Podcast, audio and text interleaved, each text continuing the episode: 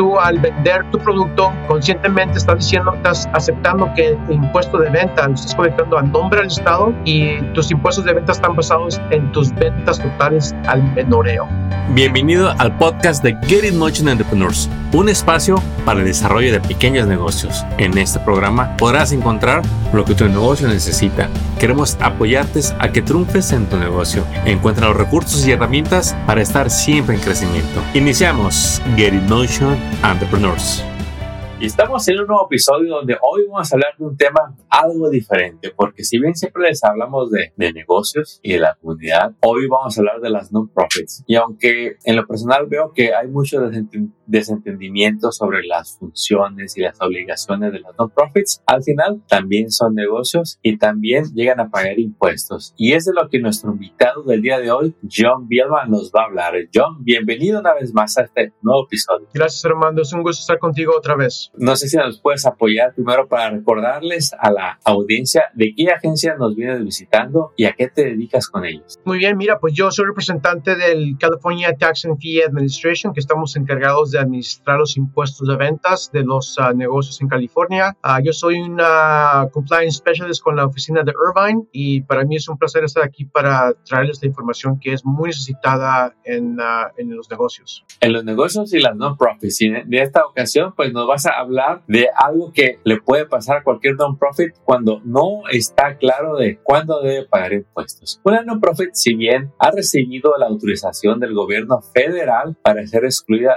del el pago de impuestos, pero cuando hablamos del Estado, del sales tax, ¿qué nos puedes platicar para empezar este tema? Pues mira, este, te puedo decir la, con este tema es muy fácil. Yo en los 11 años con mi agencia únicamente me ha tocado ver únicamente una organización pequeña que tenía la habilidad de vender al menoreo sin colectar y vender y colectar impuestos de ventas a sus clientes. Y eso es muy raro. De otra manera, vamos a empezar con la asunción de que todas las non-profits tienen que colectar y pagar impuestos de ventas con ciertas leyes que existen bajo la ley de California. Para eso estamos aquí, para traer información específicamente para ellos. Bueno, primer punto, quedó claro yo. Las non-profits tienen que pagar impuestos de ventas. Y esas excepciones que son muy raras que en tu caso de tu carrera solamente lo has visto una vez, ¿cuáles serían los requisitos para que la gente se dé cuenta de que lo más seguro es que no sean candidatos para ser la excepción de los impuestos de venta? Ok, pues mira, uh, te, voy a pintar la, la, situación que tuve con este, este, este caso. Uh, yo fui al local porque quería saber por qué no tenía un permiso de ventas, aunque yo veía ventas uh, de menoreo como retail. Y cuando llegué ahí y hablé con la, con la dueña del, negocio, me di cuenta que en verdad este, tenían esa, exención de impuesto de venta por la siguiente razón, que ese non-profit fue construido para beneficiar a la comunidad de recursos financieros limitados y vendían productos ya usados por medio de donaciones y vendían los productos a precios, a precios muy este, económicos. Entonces esa, esa fue la única razón por la cual ellos fueron otorgados la habilidad de vender productos a, a sin pagar impuesto y para eso ellos ah, me presentaron cartas de tres agencias que les daban ese permiso. Ah, la primera es la carta formulada por el IRS. Sí. Segunda por el Franchise Tax Board que se encargan de impuestos de ventas estatales. Ya. Y la tercera carta fue otorgada por mi agencia que les daba esa habilidad de vender sin colectar y pagar impuestos de ventas. Entonces es muy raro eso, no lo veo muy seguido. Entonces el simple hecho de que non-profit ah, no te califica como impuesto de ventas en verdad no es cierto buenísimo y muy interesante y más que interesante, importante que los directores y la mesa directiva de cualquier no-profit estén enterados de que van a pagar impuestos de ventas. Ahora, vamos a hablar de, de, esas ventas, de, esos, de ese impuesto. ¿Cuáles son las ventas más comunes que se ven en las non-profits?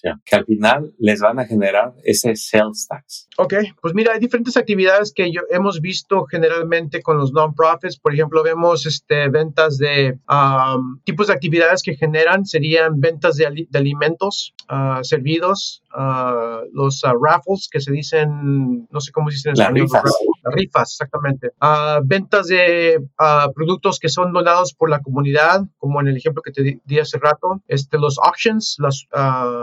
los remates les dicen en español. Ok, los auctions, exactamente. Los bazares y ventas de internet y hasta ventas de máquinas de, de vending, vending machines también. Que venden refrescos o papitas o aperitivos. Ok. Entonces, si alguna no profit utiliza cualquiera de estos medios para generar ingresos, es, va, le va a tocar pagar el sales tax a su estado correspondiente. Exactamente, sí. Ya. Está buenísimo todo esto, John. Eh, pero tengo otra pregunta. Para la gente que no está familiarizado con qué es una non-profit, una organización sin fines de lucro, ¿cuáles son los tipos de non-profit que existen? ¿Qué tipos hay por ahí? Pues mira, este, en verdad hay, muchos tipos de non-profits. Te, voy a dar lo que, lo que vemos más común, más común en, en mi agencia.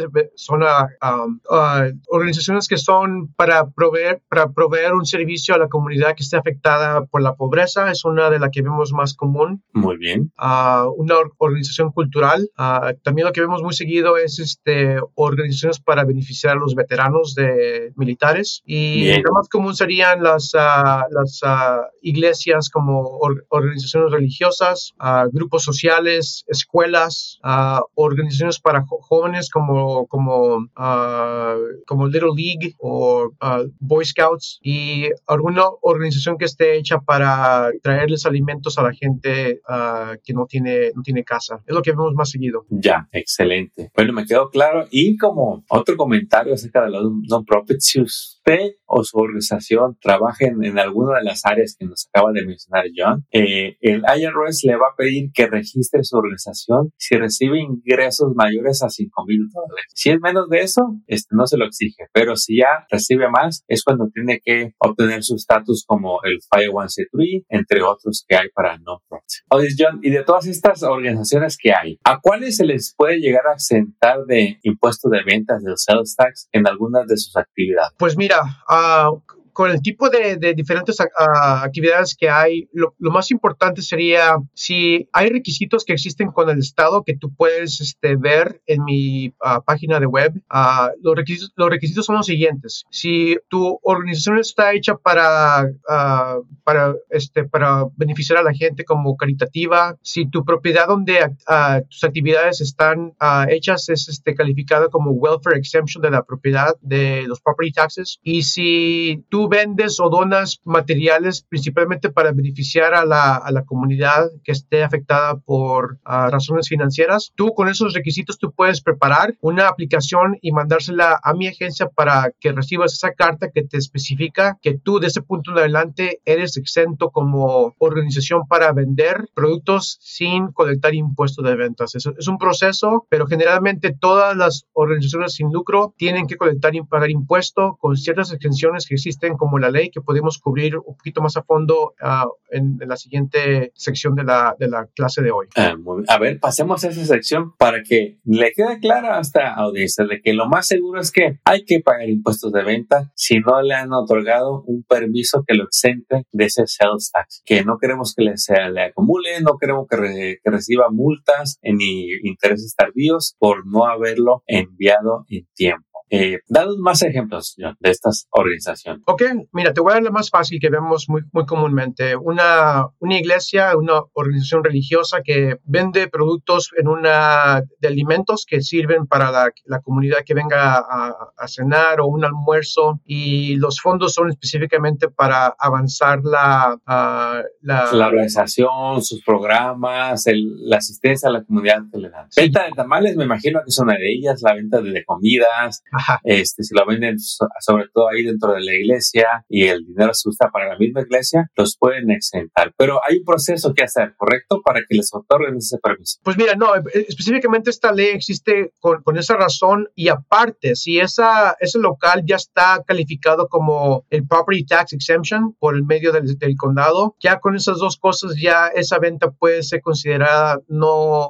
uh, sin llevar impuesto y ya de esa manera pueden vender sin tener que que preocuparse de impuestos de ventas. Pero una vez más, el property tax exemption tiene que ser otorgado a, a ese, a, ese, a, ese local. Muy importante. Y John, estas, hay muchas luego organizaciones non-profit que se enfocan en la juventud. Este, y ellos también tienen sus actividades, también reciben su estado de 501c3 como non-profits, pero para ellas nos podría dar ejemplos de cuándo sí deben de pagar impuestos de ventas y cuándo no, cuando hablamos de non-profits para la juventud. Sí, mira, para los non-profits es este, igualmente que tengan la, uh, la siguiente, los siguientes requisitos, que sean una organización 501c y este, ese grupo sea sponsorado por una uh, institución educacional como una escuela. Y aparte, los productos que vendan sean uh, alimenticios sin incluir bebidas alcohólicas. Son productos este, que son hechos por el grupo, o sea que la comida es preparada por los miembros de la, de,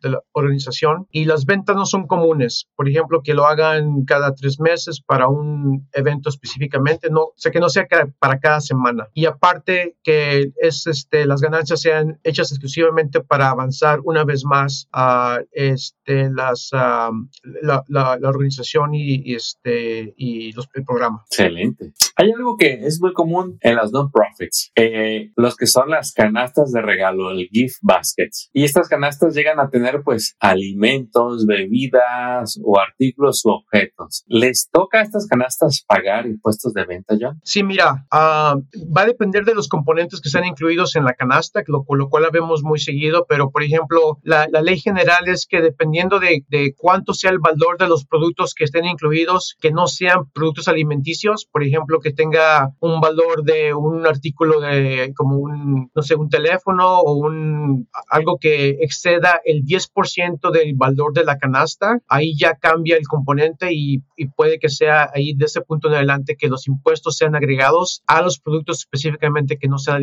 para, alimenticios. Entonces, dependiendo de cómo se ha construido esa, ese, ese gift basket, uh, o sea, tantas leyes que existen bajo uh, este tipo de actividad pero para eso, una vez más, en mi página de, de web puedes informarte con más a fondo uh, qué tipo de actividades que tú puedes exentar de impuesto de venta. John, y platícame si es esto común o no. Eh, si bien cuando llega una non-profit, pues eh, es consciente de que debe de reportar sus ventas con el Estado y si ahora se hace pues un, como nos habías dicho, se hace un administrador del, del impuesto de venta. Una vez que lo colecta, lo tienen que enviar. Pero ¿qué pasa si por alguna razón la non-profit dice, pero es que yo nunca lo cobré, que vendí productos, pero yo nunca lo agregué a la venta? ¿Eso los perdona, los libera de ese impuesto de venta o qué pasa ahí? Pues mira, la ley general de, de la ley de Estados Unidos es que el no saber no te, no te perdona nada, ¿ok? Uh, te, te, doy un ejemplo muy rápido que cuando vas a un swap meet y que vendes, este, compras un producto por 10 dólares, el simple hecho de que no agregaron el impuesto aparte no quiere decir que el impuesto no estaba ya incluido en los 10 dólares. Entonces tú como, como vendedor, tú tienes la habilidad de reembolsarte la parte, la porción del impuesto, una o al agregarlo al, al, precio total. De otra manera, si no lo agregas, tú estás diciendo que el impuesto ya está incluido en el, en el precio en el cual tú vendes el producto. Entonces, de una manera u otra, uh, no hay este, no hay forma de salirse de esa, de esa, de esa uh, colección de impuestos. Y bueno, y de manera general, eh, como nos has dicho en otros programas, si se quiere proteger como organización, lleve sus registros en orden. John, por favor, revíteles de qué manera deberían de llevar sus registros para que estén las cuentas claras, para que puedan comprobar que han pagado lo que corresponde y no se lleven sorpresas, multas ni recargos. Ok, muy bien. Pues mira, uh, cualquier organización es, requiere mantener archivos bien administrados. Mi agencia pide cuatro años, uh, ya sea tan simple como un cuaderno escrito con pluma, uh, con fechas, con cantidades, fácil, nada, nada avanzado, nada complicado, o hasta un sistema de registradora como un sistema de POS que encuentras en un restaurante. los documentos que tú tengas este, pueden ser suplementados en forma digital. es aceptado porque sabemos que con el tiempo los recibos se van, van perdiendo imagen, se van manchando, pierden el color. Entonces es uh, recomendable que todo sea suplementado con archivos digitales. Uh, un spreadsheet en, una, un documento digital también sería una buena idea. Entonces, siempre y cuando tus números estén bien organizados, con fechas, con cantidades, uh, en verdad es muy fácil el sistema, no tiene que ser nada complicado y lo aceptaríamos de una manera u otra. Pero sí, es, es mejor tomar el tiempo extra y, manejar ese archivo, porque el caso de una auditoría yo veo muy seguido que cuando sabes que no tengo archivos, uh, generalmente eso concluye en una, en una, en un final que no le conviene varias veces al, al, este, al propietario del negocio, porque el Estado tiene el poder de simplemente usar fórmulas para calcular uh, en verdad cuánto debería haber sido reportado y muchas veces este, puede exceder esa, esa cantidad que, que debiste haber reportado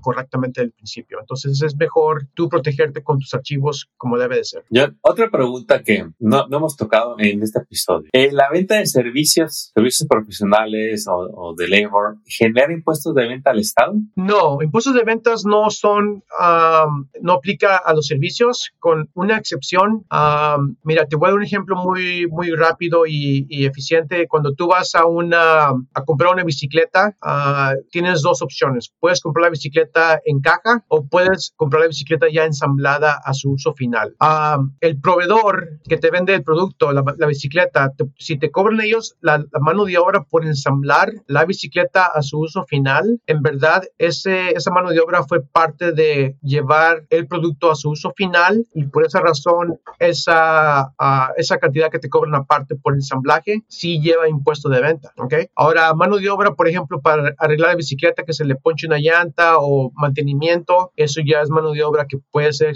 exentada por ley, por el simple hecho de que va es, es para restaurar el uso original de la bicicleta y por eso no lleva impuesto. Entonces, depende de qué mano de obra estamos hablando. Mm, buenísimo ese ejemplo. O sea, en general, cuando es puro servicio, no, lo más seguro es que no paga impuesto de venta. Pero en el caso de que es parte del producto de la entrega final, ahí ya también se le va a incluir el impuesto de venta. Sí. Y, yo, y otra pregunta que te quiero hacer, eh, yo tuve durante mucho tiempo esta confusión cuando antes pensaba que la única agencia que cobraba impuestos era el IRS a, nivel federal. Ya conforme se va uno metiendo a los negocios, pues se da cuenta uno de que hay otras agencias, unas para impuestos y otras para otros cargos eh, y para otros eh, pagos que hay que hacer. En este caso, tú vienes presentando lo que es el California Department of Tax Fee Administration. ¿Nos podrías decir así en, en, breve cuál es la diferencia entre tu agencia contra el Franchise Tax Board? ¿De qué se encarga cada una? Sí, claro, es muy fácil. Mira, en verdad el IRS son, como dijiste tú, los, los impuestos basados en las ganancias, uh, los, los este, ingresos en bruto menos los, este, los, los gastos del negocio es lo que te deja la ganancia. Bajo esa ganancia, el IRS y el Franchise Tax Board, que se encarga de administrar impuestos de ingresos en el estado, uh, ellos te van a cobrar impuesto basado en las ganancias. El California Tax and Fee Administration cobra impuesto basado en tus ventas al menoreo. ¿Ok? El impuesto de ventas no es considerado ingreso de la compañía. Tú como propietario de un negocio estás cobrando el impuesto de ventas aparte. Tú como agente del Estado eres responsable por administrar, colectarlo y pagárselo al Estado, a mi agencia, cuando es este, cuando se vence. Una vez más, ahí no tiene nada que ver con tu negocio, no es tu ingreso, no te pertenece, no lo trates como un gasto, porque en verdad no lo es. Entonces tú al vender tu producto, conscientemente estás diciendo, estás aceptando que impuesto de venta lo estás colectando a nombre del Estado y tus este, ventas están, uh, uh, tus impuestos de venta están basados en tus ventas totales al menoreo. Entonces la diferencia básica entre esas agencias que están basados en las ganancias y mi agencia que está basado en tus ventas al menoreo. Bueno, ahí nos quedó ya ahora sí más claro de lo que hace cada agencia para poner atención a nuestras responsabilidades. Y bueno, John, lo de siempre al final de cada episodio, ¿en dónde te puede la audiencia contactar o enviarte algún correo para cualquier duda, consulta que quieran ver o simplemente si quieren ir a visitar tu página de internet, compártenos esa información, por favor. Ok, muy fácil. Pues mira, mi agencia tiene su, la, la, uh, la siguiente domicilio que, que vendría siendo el cdtfa.ca.gov. La página puede ser traducida en español y aparte de todo tenemos uh, gente en el teléfono que está uh, disponible de 8 a 5 de la tarde, lunes a viernes y tú puedes llamar con confianza. Estamos mucha gente que hablamos español, incluyéndome a mí, a número 800-400-7115. Y ya alguna pregunta uh, específicamente a tu negocio, puedes contactarme directamente por correo electrónico. Sería mi nombre, John, J O H N punto Vielma, B chica I E L M A, arroba CDTA, CDTFA punto CA punto GOV. Entonces, con mucho gusto, uh, mándame un correo y te puedo este, asesorar tu negocio. No se preocupe si por alguna razón no alcanzó a anotar bien los datos, le vamos a dejar toda esta información de John y su agencia aquí en la página de este episodio para que la pueda consultar y esperamos que hoy hoy se toma la tarea de visitarlos. Si ya tiene dudas y preguntas, si siente que no ha hecho algo bien, para que sea asesorado y rápido este, sepa cómo hacer las cosas como más le conviene a su organización no profit o a su negocio. John, pues no nos queda más que agradecerte una vez más tu participación en, en este episodio y esperamos verte muy pronto para hablar de nuevos temas con nuestra comunidad de negocios y emprendedores. Gracias, John. Es un gusto estar con ustedes. Gracias. Acabas de escuchar el podcast de Get in Motion Entrepreneurs. Visita nuestra página para descubrir más recursos para tu negocio. Síguenos en las redes y suscríbete al newsletter del podcast. Visita getinmotion.org.